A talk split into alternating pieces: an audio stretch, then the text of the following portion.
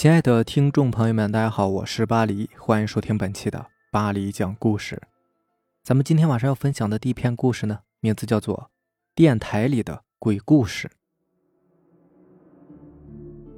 张小飞躺在床上，戴着耳机玩着手机，天天动听里面的本地歌曲，听来听去都是那些歌，又没有无线网可以在线听歌，他便打开收音机，准备听点什么。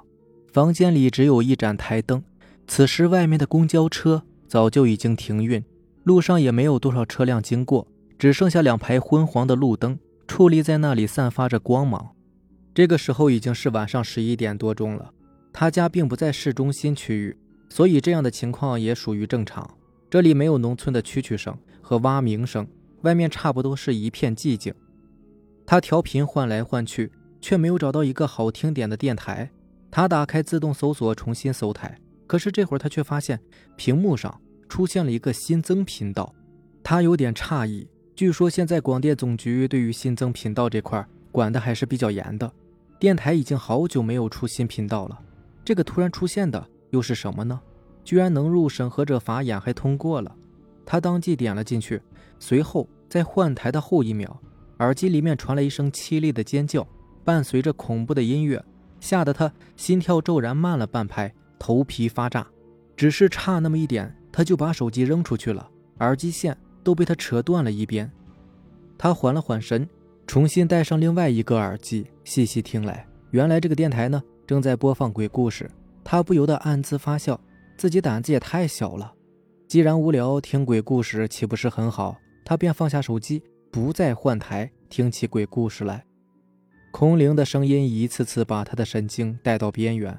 他只告诉自己这只是一个故事，可是仍然掩饰不住内心的害怕。听了差不多十几分钟，故事还没有完，他却是害怕的不想再听了。耳机里面正在播放的故事是一个人大晚上在家，却碰到了鬼敲门的事件，然后一连串的诡异。可是故事仿佛无穷无尽一般，而就是没有听到结局。他摘掉了耳机，一个人在家孤零零的，实在是不想。让自己再害怕下去了。他拔掉了耳机线，准备打开天天动听，放一点轻松的音乐。咚，咚，咚。然而此刻寂静的空间里，却是突兀的传来敲门声。他被吓了一跳，本来安静的世界被这一下子给打断了。他低头看了看时间，已经很晚了。究竟会是谁呢？他在这里并没有太多密友。家里人也不会在这深更半夜的过来敲他的门，就算是过来，也应该会提前打个电话呀。谁呀？他叫了一声，可是回应他的只是寂静，外面并没有人回答。他心里面突然咯噔一下，回忆起刚才听的鬼故事来，这情形和他刚才听到的简直一模一样。故事里的主人公也问了一句是谁，可是外面没有人回应。他想着，该不会下一步？他就会不由自主的去开门，可是外面没有人吧？他开始有点莫名其妙的恐慌。当然，他并没有去开门，可是敲门声却一直在响着。他想打个电话给家人，缓解一下内心的恐慌，可是却发现手机屏幕上的信号就是一个叉，没有一点信号，和那些恐怖片的套路一样。他好像记得刚才听的鬼故事里。并没有这个片段，看来是自己多疑了。这个世界上本来就没有鬼，哪里会闹鬼吗？他长舒了一口气，心里自己给自己壮着胆。可是，那无人应答的敲门声和没有信号的手机又是怎么回事呢？就在他刚放松的时候，咚咚咚的敲门声再次不合时宜的响了起来。他心再次提到嗓子眼，这到底是怎么回事？他想打开门看个究竟，可是那收音机里的鬼故事又在脑海里浮现开来。思索良久，他还是决定不去开门，手机也没有玩，就静静地躺在床上。万籁寂静，他也不知道该怎么办才好。这个时候，咔嚓一声，他竟然听到了门锁被打开的声音。门锁的钥匙只有自己有一把，难道是进贼了？他迅速把整个身体蒙进被子里，然后打开一条细缝，让自己能够看见外面的情况。外面台灯是开的。哒哒哒，他听到了一步步的脚步声从外边客厅传了进来，他的心已经提到了嗓子眼。会出现什么呢？他会进来吗？那个脚步声的每一步都踏在他的心上，每一次脚步声都让他感到惊恐，即使他蒙在被子里。伴随着一声嘎吱的声响，他看到卧室的房门被打开了，可是他却没有看到人，视野里什么也没有，地板上没有脚，没有鞋子，等等，没有脚，没有鞋子，那这个门不可能是风吧？明明锁了呀！这个时候，脚步声已经没有了，他的耳朵里有的只是死一般的寂静。他忽然看到地板上好像有水渍，借着台灯的光定睛一看，果然是有，而且延伸到客厅。可是客厅没有开灯，黑咕隆咚的，什么也看不清楚。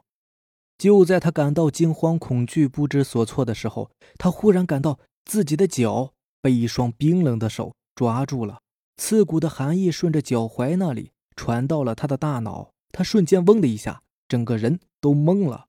他还没有反应过来，就被那双冰冷的手抓着，拖出了被子。我找到你啦！骨骼摩擦的声音伴随着这句话传入他的耳膜。他还没有弄清楚到底是谁拖的他，就感觉脖子一凉，然后一热，视野里一片血红。下面这个故事名字叫做《东北小事之关帝庙》。老舅家所在的村子最北边有一座关帝庙，门口有一块功德碑，记载着建庙捐助的人们。功德碑上的古文我是复述不上来了，大概的意思就是说，康熙三年有一伙土匪肆虐乡里，附近的村镇深受其害。有一天，这伙土匪来到老舅家所在的这个村子洗劫，刚到村口就发现有人带着兵马严阵以待，并且把这伙土匪打败了。杀了四十多个土匪，然后这队人马绕过村子，横穿过河，向东行进了。当时有很多胆大的村民扒着门缝看到了带队的将军，骑着一匹大红马，拎着一把大刀，红脸绿袍，三尺长髯，和画里的关公一模一样。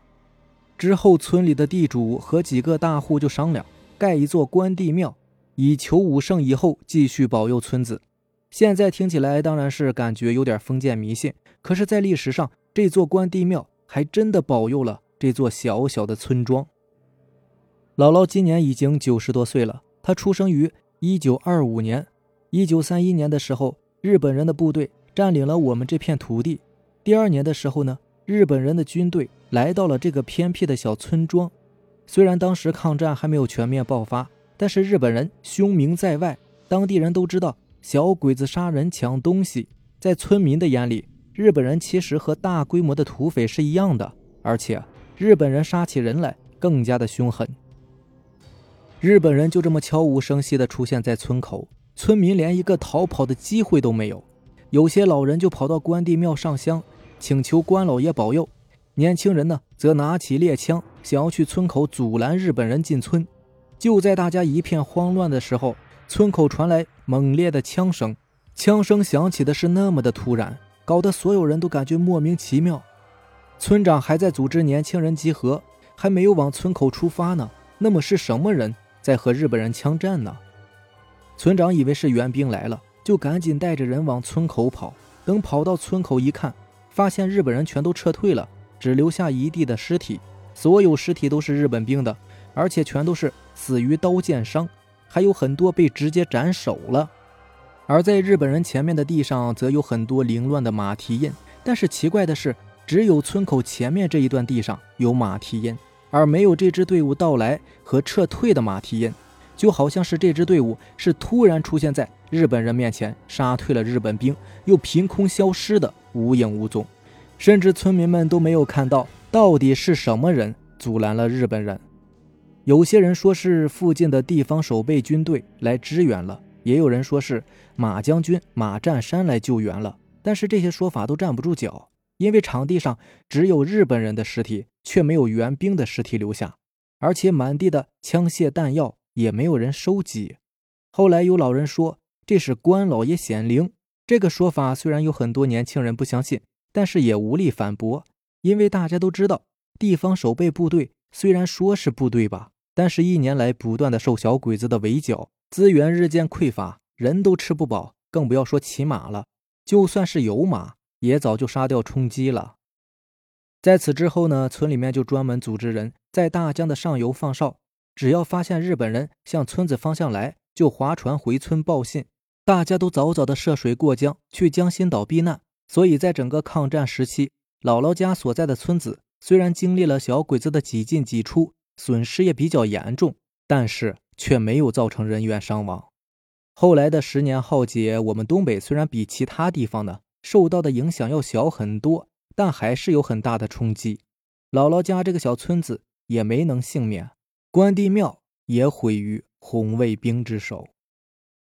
好了，以上就是咱们今天晚上要分享的故事了。如果喜欢咱们的节目呢，就点个订阅吧。行，那让咱们明天见，拜拜，晚安。